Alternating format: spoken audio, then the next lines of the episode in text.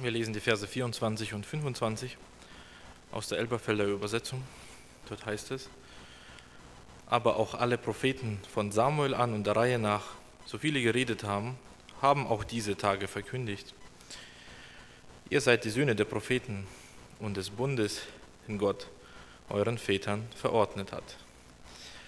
Als er zu Abraham sprach, und in deinem Samen werden gesegnet werden alle Geschlechter der Erde. Wer die Petrusbriefe kennt, der weiß, dass es ein Stil von Petrus ist, immer über die ganze Bandbreite der Bibel zu reden. Im Petrusbrief redet er über Noah und die Arche und drei Verse später redet er schon über die Zerstörung der Welt am letzten Gericht. Und auch offensichtlich hier in seiner zweiten Predigt, die uns überliefert ist, springt er von verschiedenen Stellen. In Vers 24 sagt er, dass von, redet er von Propheten von Samuel und den danach kommenden. Und dann zitiert er einen Vers aus 1. Mose 22, 18. Da bleibt doch die Frage, ja Petrus, was ist denn jetzt nun dein Thema? Kannst du dich endlich entscheiden?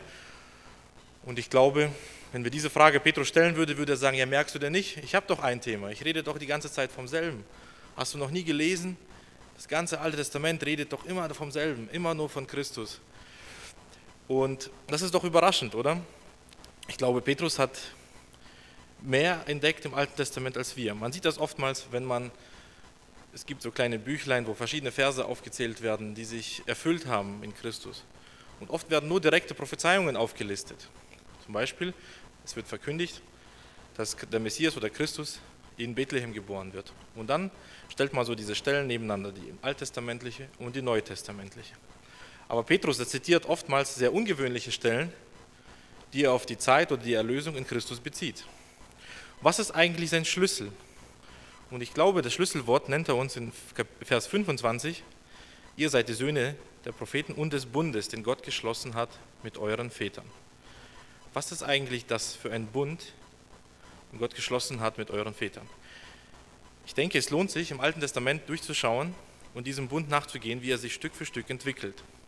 Aber zuerst fängt die ganze Geschichte mit einem Bundesbruch an. Wir wissen nämlich, dass Adam und Eva, also Sie merken oder wir merken, ich nehme jetzt Petrus Stil an und gehe ganz weit nach hinten zu Adam und Eva. Adam bekommt eine Aufgabe, über den Garten Eden zu wachen und die Tiere zu benennen und den Garten zu bebauen. Eigentlich drei Aufgaben. Was passiert? Er versagt kläglich. Er, erfüllt, er bricht im Grunde genommen einen Bund. Er, er wacht nämlich nicht, lässt die Schlange freien Eintritt in den Garten Eden, lässt sich verführen und stellt sich am Schluss sogar mit einem Vorwurf an Gott und sagt, ja, die Frau, die du mir gegeben hast, die hat mich verführt. Das heißt, eigentlich bin ich ein ganz netter Kerl, aber ich tue trotzdem lieber mit Satan kooperieren als mit dir und eigentlich bist sowieso du Gott an allem schuld. Überlegen wir, wie tief Adams Fall wirklich ist. Die Bibel sagt uns, dass wir durch die Erbsünde alle in diesem Fall Adams mit verwickelt sind, weil er unser Vertreter war und er ist kläglich gefallen Jetzt bleibt die Frage, wie können wir dann noch gerettet werden? Und interessant ist, direkt nach diesem tiefsten Fall von Adam fängt Gott an, seinen Bund anzukündigen. Und das finden wir in 1. Mose 3,15, wenn Gott sagt, ich will Feindschaft setzen. Das heißt, er sagt, ja, Mensch, ja, Adam, ich sehe, du möchtest lieber mit Satan kooperieren als mit mir, aber nicht mit mir. Ich will Feindschaft setzen.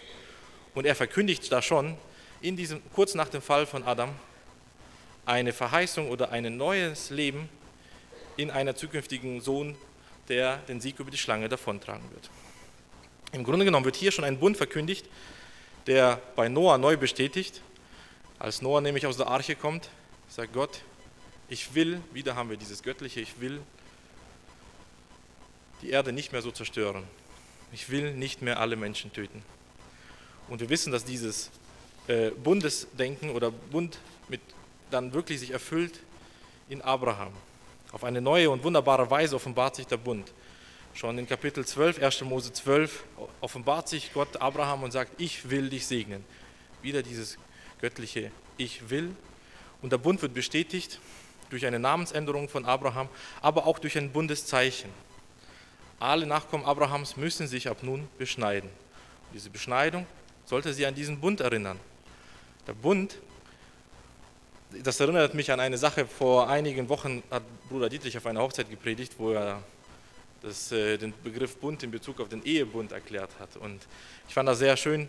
erklärt, ein Bund ist nicht einfach nur ein Vertrag, so wie wir in der Ehe nicht einfach nur einen Ehevertrag schließen, sondern wir haben einen Bund und das ist natürlich sehr schwierig, das wirklich gut zu erklären, aber es ist viel mehr als ein Vertrag. Es ist auch sogar mehr als einfach nur ein Testament. Vor allem ist es deswegen auch viel mehr, weil warum sollte eigentlich Gott überhaupt mit dem Menschen in Bund treten? Da ist einer, der so übermächtig ist und auf der anderen Seite ein Mensch, der lieber mit Satan paktiert.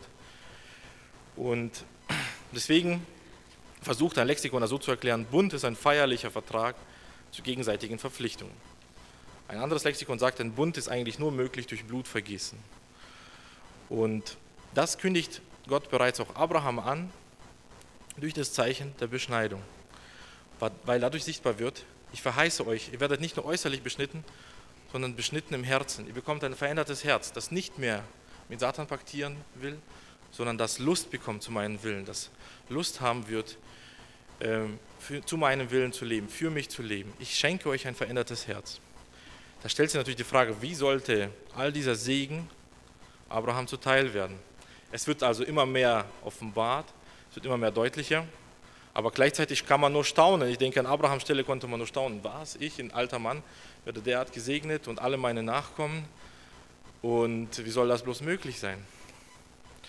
Wie sollte es möglich sein, dass Gott, der gerecht ist, auch derart gnädig ist zu Menschen? Und wir wissen, dieser Bundesgedanke, der wird immer weiterentwickelt, zum Beispiel auch am Berg Sinai.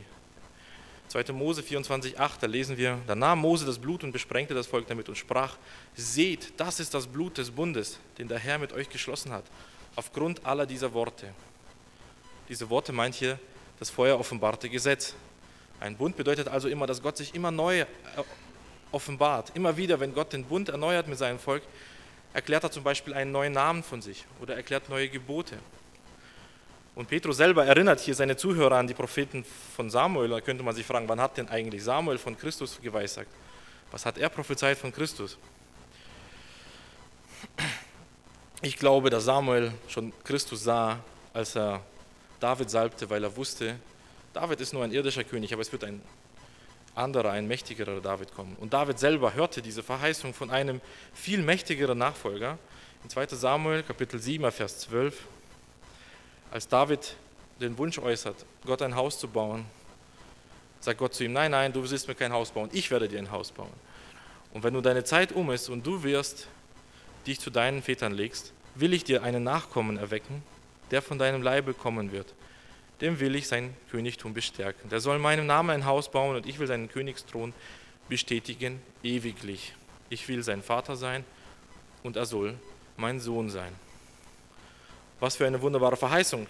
Hier offenbart sich, hier wird der Bund mit David erneuert mit einer neueren Verheißung.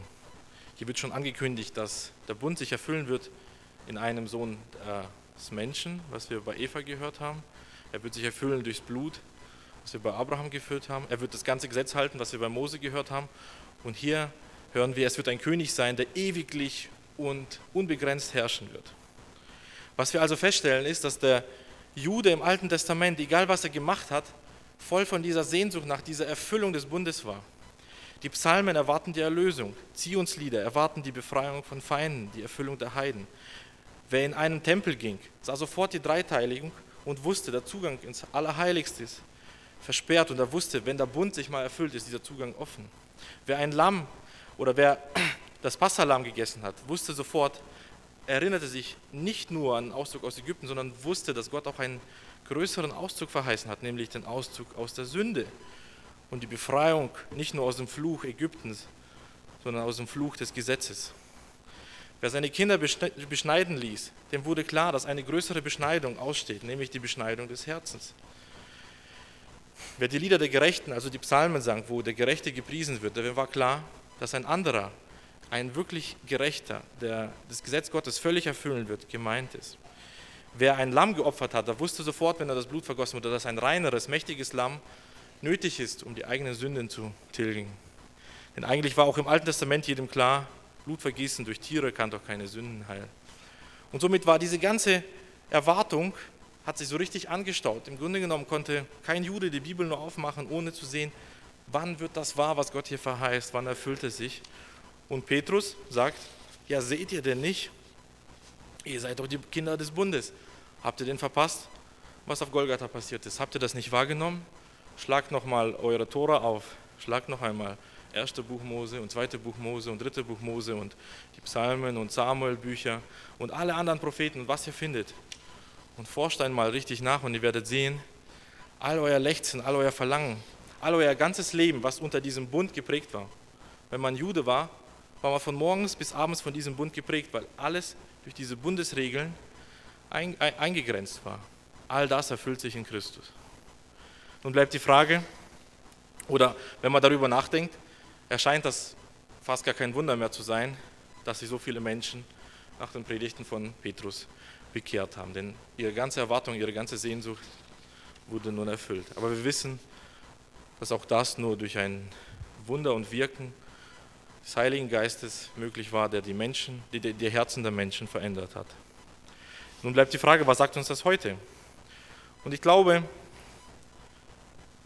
die Jünger verstanden das selber erst Stück für Stück, was wirklich hier gesagt wird, dass durch deine Nachkommen sollen gesegnet werden alle Völker auf Erden. Jeder, der in der Gemeinde ist, trägt ein Bundeszeichen. Er ist nämlich getauft. Und die Taufe ist das Bund eines guten Gewissens, wie uns auch regelmäßig erklärt wird.